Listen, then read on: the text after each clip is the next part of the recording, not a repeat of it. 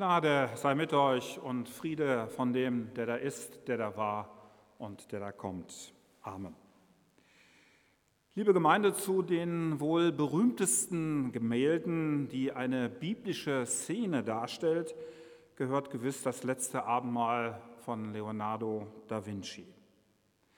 Der Künstler hat es meisterhaft verstanden, Jesus und den Zwölferkreis zu porträtieren. In seiner Fantasie hat er die Szene eingefangen, in der Jesus über den Verräter und über sein bevorstehendes Ende spricht. Da sitzen sie also, Jesus und seine Vertrauten, zum letzten Mal gemeinsam um einen schlichten Tisch herum in einem kargen Raum zu Jerusalem. Der eine Jünger verstört und entgeistert, der andere abwesend und der nächste aufbrausend. Jesus ist von Da Vinci mit gütigem Gesichtsausdruck gemalt und er strahlt eine unerschütterliche Ruhe aus. Das so bekannte Gemälde von Da Vinci erscheint uns wie ein Standbild in einem dramatischen Spielfilm. Der letzte Abend vor dem jüdischen Pesach verläuft wie in einem Drehbuch. Die Handlungen und Dialoge sind längst abgedreht, die Rollen können nun nicht mehr umgeschrieben werden und der Ablauf der Szenen kann nicht mehr verändert werden. Die dramatischen Wendepunkte, Plotpoints, wie die Filmemacher sagen, der Passion Jesu stehen fest. Der Regisseur hat sein Werk abgeschlossen. Wir können aus den Worten des Evangelisten Markus die Dramatik des Abends vor dem jüdischen Pesach spüren. Die Jünger wissen nicht genau, was sich in den nächsten Tagen und Stunden abspielen wird, aber sie haben schon längst begriffen, dass sich die Dinge zuspitzen. Die Mächtigen trachten ihrem Meister schon länger nach dem Leben. Der Einzug Jesu nach Jerusalem unter dem Jubel der Bevölkerung hat sie so provoziert, dass sie ihn vor Pesach noch beseitigen wollen. Nach alter jüdischer Sitte feiert Jesus mit seinen Freunden das Mahl. Aber es ist ein anderer Klang in seiner Stimme. Ihr Meister gibt den traditionellen Ritualen Israels eine andere Bedeutung. Mit den Worten Jesu wächst die innere Unruhe unter den Jüngern von Stunde zu Stunde als er die düstere Prophezeiung ausspricht, einer unter euch wird mich verraten, da verlieren die Jünger ihre Fassung. Die Worte wühlen sie auf und erschrecken sie zutiefst. Hektisch reagieren Petrus und die anderen auf die Prophezeiung Jesu und bedrängen ihn, wer ist der Verräter? Bin ich es? Wie reagiert Judas? Die Worte Jesu haben scheinbar in ihm nichts bewirkt. Er bleibt ruhig sitzen. Er hätte jetzt die Chance gehabt, aufzustehen und sich zu bekennen. Aber er tut es nicht. Er schweigt und lässt nicht von seinem bösen Plan ab, Jesus zu verraten. Jesus bleibt gelassen, von alledem scheinbar unbeeindruckt und er setzt die Feier des Mahles fort. Mitten unter ihnen befindet sich ein Verräter, der die Gemeinschaft zerstört und alles, was den Kreis der Jünger getragen hat, in Frage stellt. Die Männer verstanden wohl kaum seine Worte von seinem Leib und Blut, die dahingegeben werden zu einem Gedächtnis und Vergebung der Sünden. Rätselhaft klingen diese Worte in den Ohren der Jünger. Die Symbolik von Brot und Wein haben sie wohl erst zu Ostern entschlüsselt und zu verstehen gewusst.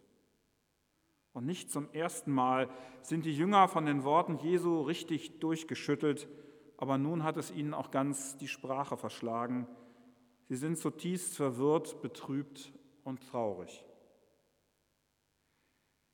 Liebe Gemeinde, ich weiß nicht, wie Sie sich heute Abend fühlen, aber ich fürchte, viele von uns sind heute Abend in ihrem Herzen auch beunruhigt. ein wenig wie die Verfassung und Gefühlslage der Jünger zu Jerusalem.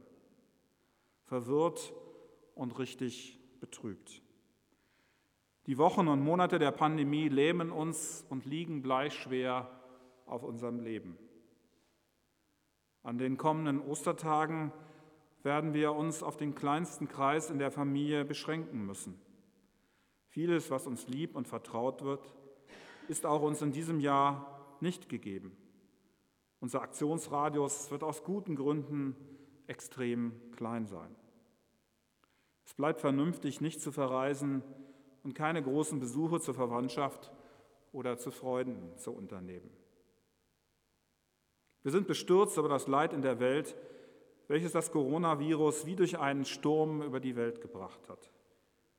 Die Bilder von Krankenhäusern und notdürftig improvisierten Bettenlagern mit vielen schwerkranken Corona-Erkrankten in aller Welt haben uns zutiefst geschockt. Die Pandemie ist uns näher gekommen in den letzten Wochen. Viele von uns heute Abend kennen Menschen, die leicht oder sogar schwer erkrankt sind.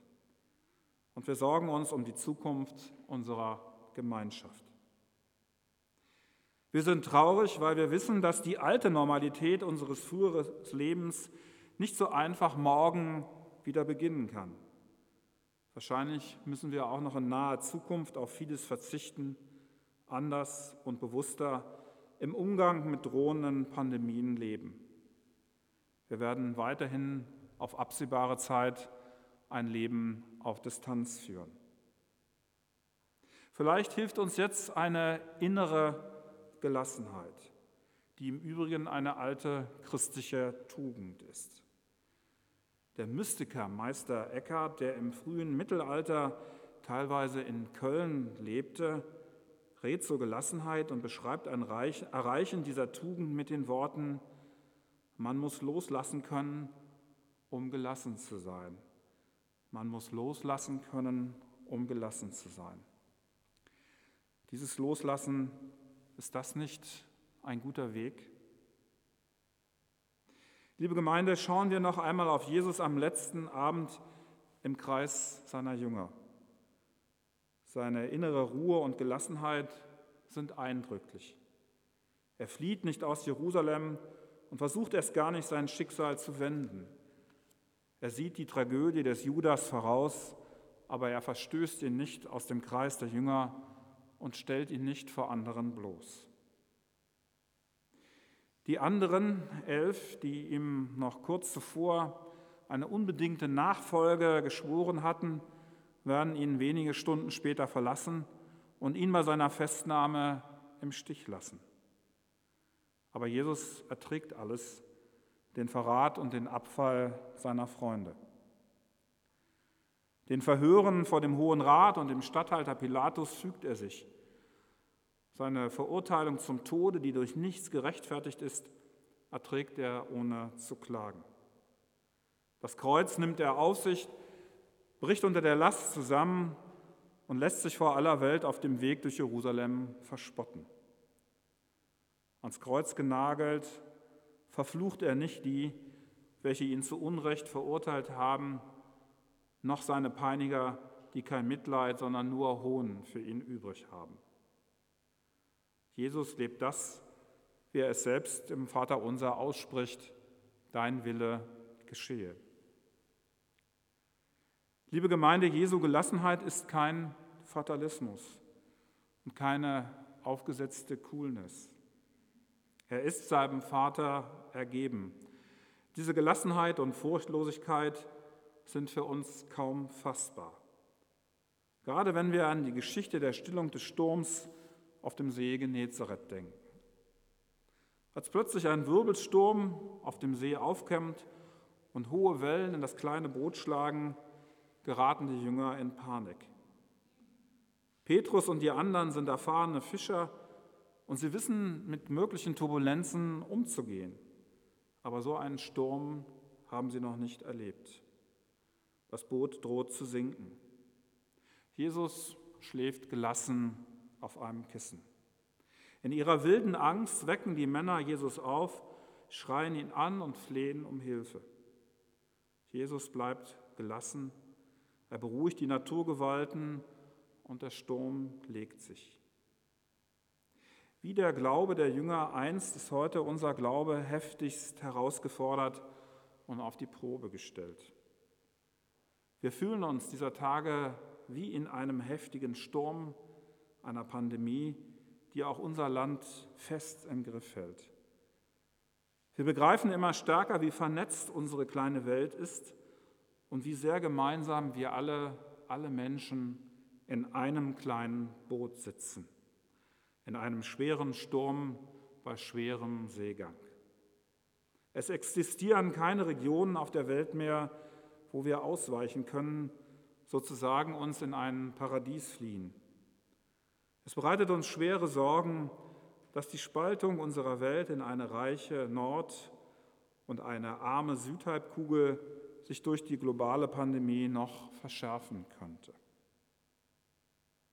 Liebe Gemeinde, die alte christliche Tugend der Gelassenheit ist es. Wir hoffen als Christinnen und Christen darauf, dass Gott die Dinge und die Umstände in unserem Leben verwandeln kann.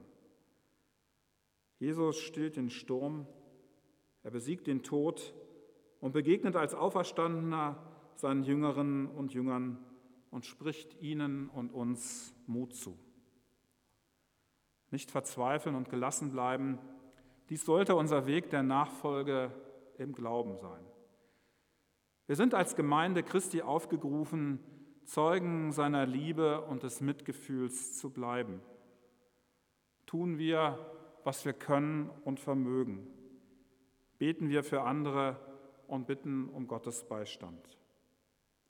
Es gibt gewiss eine Zeit nach der Corona-Krise und dann werden wir wieder an seinem Tisch stehen und Abendmahl feiern ihm für seine Gaben danken, ihn loben und preisen. Amen.